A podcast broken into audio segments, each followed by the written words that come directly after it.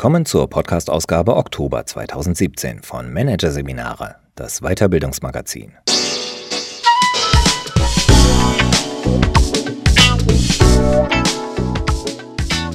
Weitere Podcasts aus der aktuellen Ausgabe behandeln die Themen Strategien für das Unerwartete, Antifragil führen und Emotionen in Verhandlungen.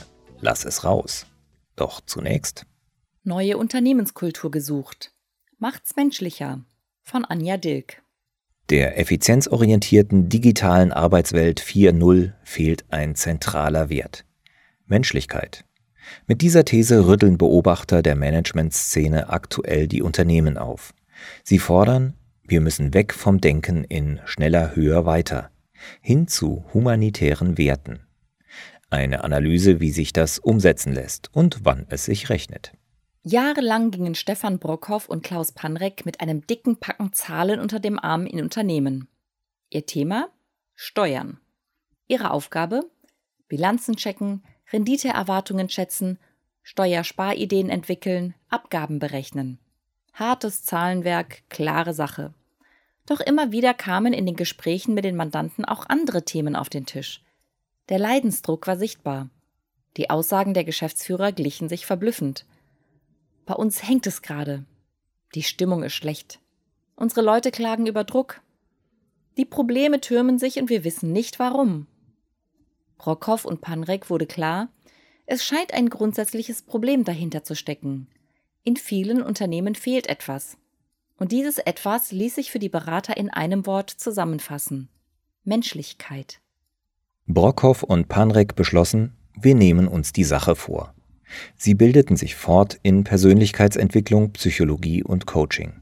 Sie erforschten, was genau macht den Alltag in Unternehmen eigentlich so rau? Sie ergänzten ihre Steuerberatung um ein ungewöhnliches Angebot, Menschlichkeitsberatung. Und sie veröffentlichten Ende 2016 ein Buch zum Thema. Die beiden Berater aus Münster sind dabei nicht die einzigen, die den Finger in die Wunde legen.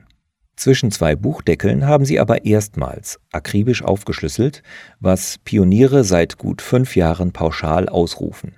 Menschlichkeit lohnt sich. Firmen der New Work-Bewegung beispielsweise folgen seit einigen Jahren dieser Devise und legen Wert auf menschlichere Formen des Miteinanders im Arbeitsalltag. Selbstbestimmter, flexibler, agiler, mehr auf Augenhöhe und mit Respekt für den anderen soll gearbeitet werden. Mehr Wertschätzung fordern auch die süddeutschen Coaches rund um Stefan Josef Dick und seine Beratung Die Wertschätzer.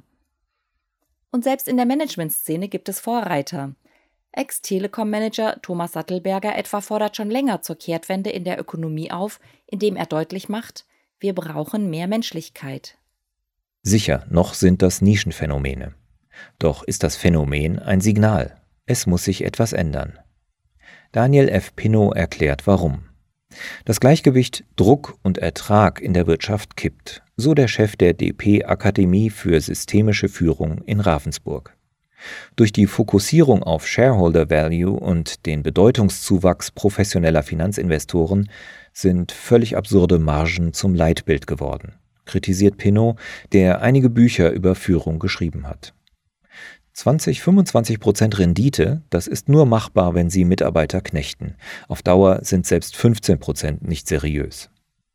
Wer ab und an mal für die Firma zwei, drei Stunden länger rackern oder am Wochenende anpacken muss, wird kaum den Kopf schütteln. Aber so Pinot, wenn erwartet wird, dass Mitarbeiter bald täglich drei Stunden dranhängen, stimmt die Gesamtbilanz nicht mehr. Nach außen sieht das engagiert aus. Innerlich aber steigen die Mitarbeiter aus, beobachtet Sigrid Meuselbach, Beraterin aus Bergisch Gladbach. Wenn sie merken, sie können die Arbeit in der normalen Wochenarbeitszeit nicht schaffen und es meist eh nicht recht machen, frustriert das. Innere Verbundenheit, Identifikation mit der Firma, Fehlanzeige. Der Gallup Engagement Index 2016 zeigt, nur 15 Prozent der deutschen Arbeitnehmer sind mit Herzblut bei der Arbeit. Ebenso viele haben innerlich gekündigt. 70 Prozent machen Dienst nach Vorschrift. Nach der Studie Betriebliches Gesundheitsmanagement 2016, für die im Auftrag der Pronova BKK 1660 Angestellte befragt wurden, leiden 86 Prozent unter Stress im Job. Und das nicht zuletzt auch wegen des rauen Umgangs untereinander. Neben Termindruck machen ihnen nämlich ein schlechtes Arbeitsklima und emotionaler Stress besonders zu schaffen. Hinzu kommen Unsicherheiten und Druckgefühle, die mit der Digitalisierung der Arbeitswelt einhergehen. Beispiel Smartphone-Nutzung. Fast 90 Prozent der Führungskräfte fühlen sich laut einer Studie des Beratungsunternehmens Mercer von 2015 durch ihr Smartphone zumindest phasenweise gestresst. Immer wieder fällt ihr Blick während der Arbeit auf das Handy. Dass Roboter nach und nach menschliche Tätigkeiten ersetzen und der Unternehmensalltag zunehmend nach der Maschinenlogik getaktet wird, tut sein Übriges, meint Stefan Brockhoff. Gerade jetzt, wo die Digitalisierung viele Gewissheiten hinwegfegt, sei ein Handeln und Denken, das auf humanitären Werten beruht, wichtiger denn je. Für die Menschen in der digitalisierten Arbeitswelt, denen Algorithmen und Maschinen immer mehr Aufgaben abnehmen, müssen neue Rollen gefunden, neue Bindungen aufgebaut werden, sagt Brockhoff. Wo wird der Mensch gebraucht? Welche sozialen Netzwerke können Menschen Halt geben, wo das digitale Netz um sie herum ihre Bedeutung zunehmend in Frage stellt? Oder wie es Brockhoff formuliert, das Unternehmen 4.0 braucht den Menschen 2.0. So richtig angekommen ist diese Botschaft allerdings noch nicht. Im Juni hatten Brockhoff und Panrik zum Deutschen Kongress für mehr Menschlichkeit in der Wirtschaft ins Münsterland geladen. Zahlreiche Unternehmen, auch große Player, hatten bereits mündlich zugesagt. Doch dann blieben viele Anmeldungen aus. Der Kongress musste abgesagt werden. Die Zeit ist reif, die Erkenntnis grundsätzlich durchaus da, sagt Brockhoff. Aber wenn das Geschäft läuft und Aufträge rollen, wie im Moment, fast überall in der deutschen Wirtschaft, fehlt der Biss für den letzten Schritt, um so ein grundlegendes Thema anzugehen. Das operative Geschäft ist wichtiger. Durchhalten wird schon, lautet die Parole. Statt sich zu besinnen, verheddern sich Führungskräfte weiter in der Kakophonie multipler Anforderungen. Die Vorstandsanfragen poppen schon vor Dienstbeginn auf dem Handy auf. Kaum hängt die Jacke am Haken, klopfen die ersten Mitarbeiter an der Tür. Entscheidungen im 10-Minuten-Takt stehen an. Der eigene Chef klingelt durch. In fünf Minuten muss die Analyse der vergangenen Geschäftsführersitzung auf dem Schreibtisch liegen. Autopilot Overkill nennt das Brockhoff. Der Mensch verliert zunehmend die Kontrolle. Das Problem, so der Berater, unter Druck haben selbst die besten Leitlinien für ein menschliches Miteinander im Unternehmen kaum eine Chance. In der Not rutschen viele Führungskräfte in die eingeschliffenen Muster, nach denen sie immer verfahren. Sich als Manager diese Muster klarzumachen, ist für Brockhoff und Panrek dagegen der erste Schritt zu mehr Menschlichkeit in der Führung.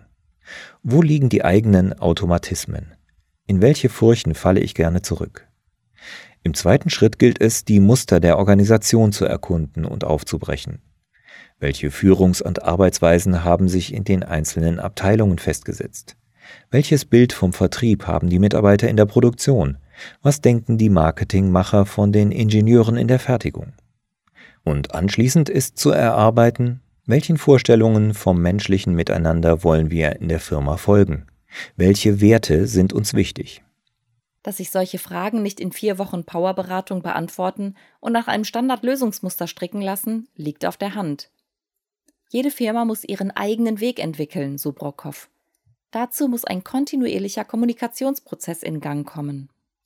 Wie in jenem Seminar bei einem westdeutschen Energieunternehmen, in dem Führungskräfte aller Abteilungen zu Beginn ein Organigramm aufmalen sollen. Schnell entstand eine klassische Pyramide, oben der Chef, darunter die einzelnen Abteilungen. Und wo steht der Kunde? fragten Brockhoff und Panrek. Na, bei den Mitarbeitern, die mit Ihnen arbeiten, riefen die Abteilungsleiter. Also ganz unten? Um Gottes Willen. Das Schlüsselerlebnis brachte eine Diskussion über die Strukturen und das Miteinander im Unternehmen ins Rollen, bis schließlich die Pyramide auf den Kopf gestellt wurde. Jetzt standen die Kunden an der Spitze, die Abteilungen darunter, in denen Führungskräfte und die Mitarbeiter viel eigenverantwortlicher als bisher zusammenarbeiten. Diese Umsetzung ist ein langer Weg.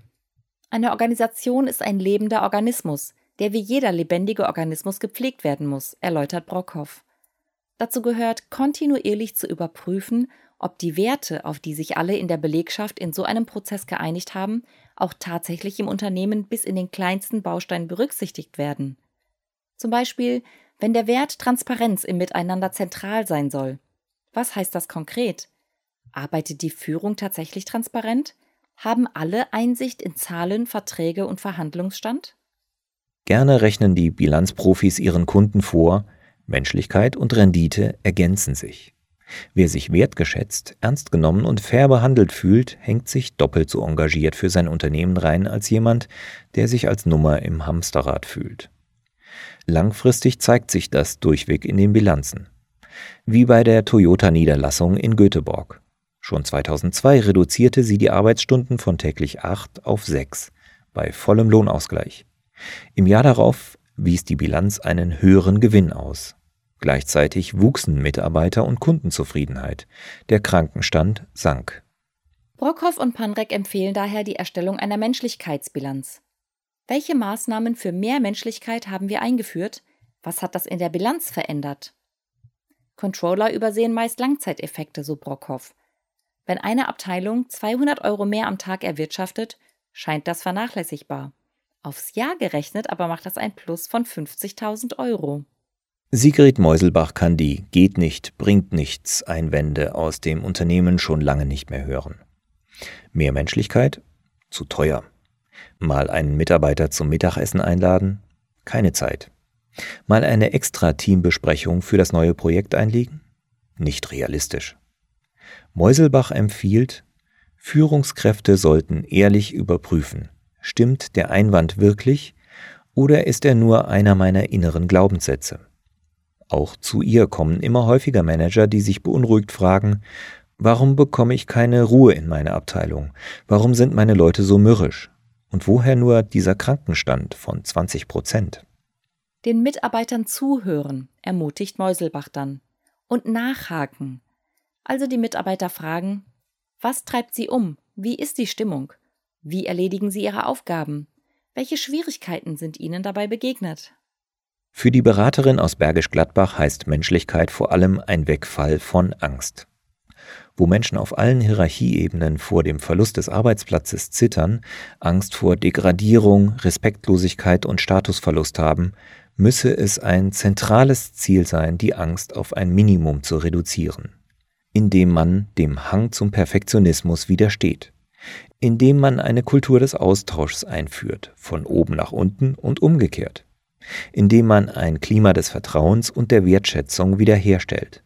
Ein Klima, das Fehler und das Scheitern an einer Aufgabe ebenso erlaubt wie die Identifikation mit der Firma. Eva Bittke, der Name wurde geändert, weiß, wie es sich anfühlt, wenn Angst und mangelnde Wertschätzung in den Firmenfluren regieren. Was mit Mitarbeitern passiert, die per E-Mail entlassen werden. Mit Führungskräften, die 30 Leute ohne Abfindung rauskegeln sollen, weil es so in der Zielvereinbarung steht. Das hält man nur mit radikaler emotionaler Distanz aus. Die 34-Jährige hatte schon in vielen Ecken der Welt gearbeitet, von Skandinavien bis Asien, hat als Krisenmanagerin Change-Prozesse begleitet, alte Abteilungen umstrukturiert und neue aus dem Boden gestampft. Wenn eine Firma ins Kriseln kam, war fast überall mangelnde Menschlichkeit der Knackpunkt, sagt Bethke. Und immer war da dieser Satz: wir bezahlen die Leute doch gut, dann müssen sie auch funktionieren. Gerade junge Führungskräfte mit Top-Abschluss in der Tasche, die nach der Uni und ein, zwei Highspeed-Jahren an einer internationalen Unternehmensberatung gleich in den oberen Etagen Platz fanden, hätten meist so gar kein Gespür für unterschiedliche Lebenssituationen. Wie es dem Mann am Fließband geht? Was interessiert das? Karriere ist wichtig. Vorankommen, etwas bewegen. Bethke selbst ging es nach dem Abschluss in internationalem Management nicht anders, gibt sie zu. Inzwischen greift sich die Managerin an den Kopf.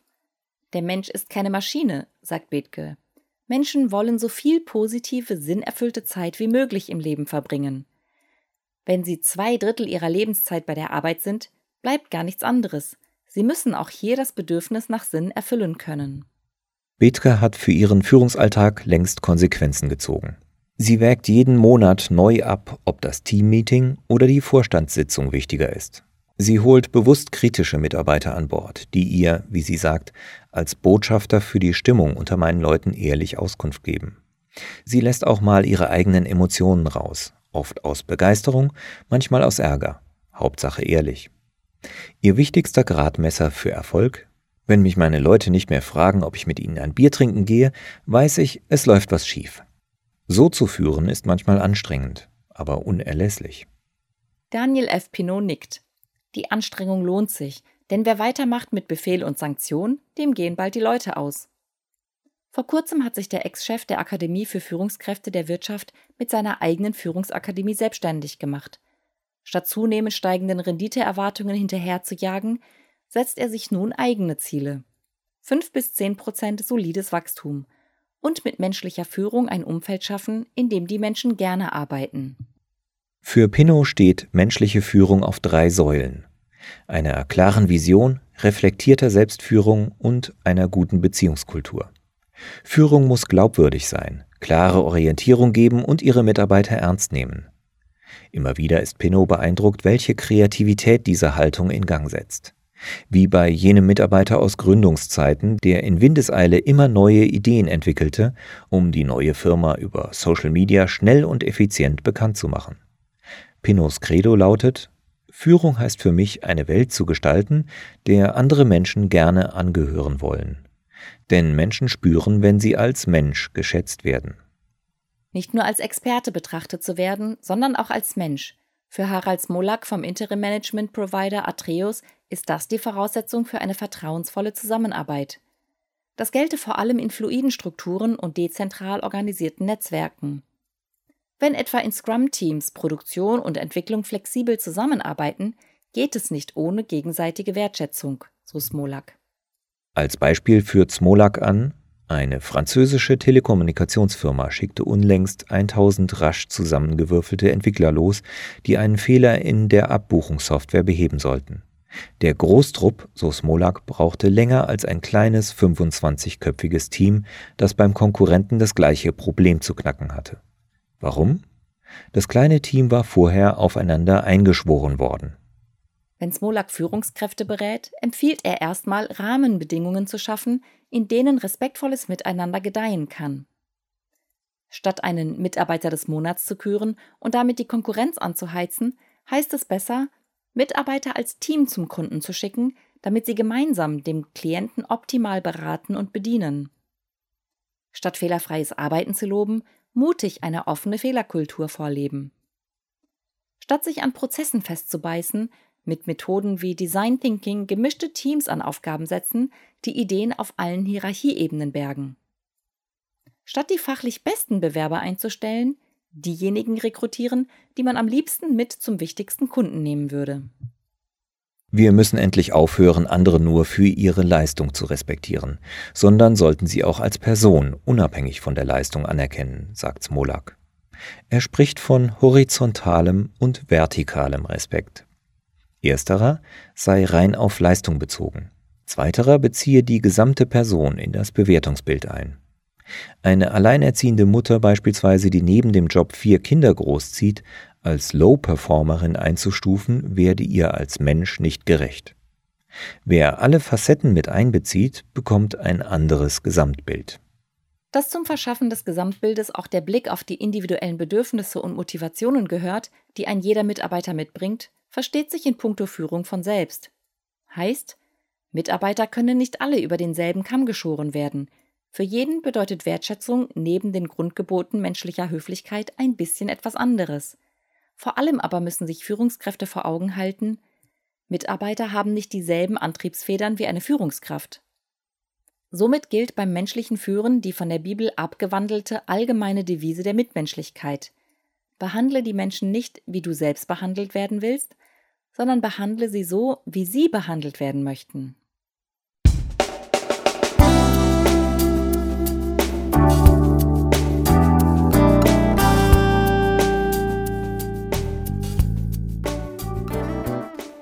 Sie hörten den Artikel Neue Unternehmenskultur gesucht.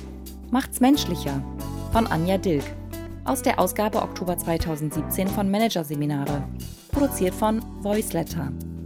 Weitere Podcasts aus der aktuellen Ausgabe behandeln die Themen Strategien für das Unerwartete, antifragil führen und Emotionen in Verhandlungen. Lass es raus. Weitere interessante Inhalte finden Sie auf der Homepage unter managerseminare.de und im Newsblog unter managerseminare.de/blog.